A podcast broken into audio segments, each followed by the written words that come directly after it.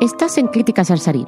Luis López nos habla de Destroyer, visionada en los cines Kinepolis de Alicante el martes 26 de febrero de 2019.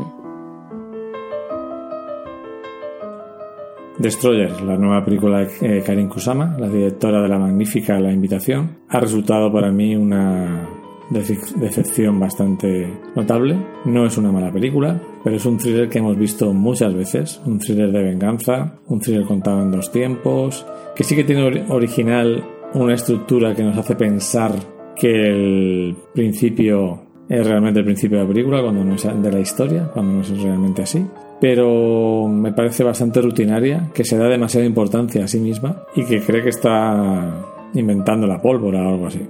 Magnífica interpretación de Nicole Kidman, aunque quizá demasiado esforzada en parecer que es estupenda la interpretación.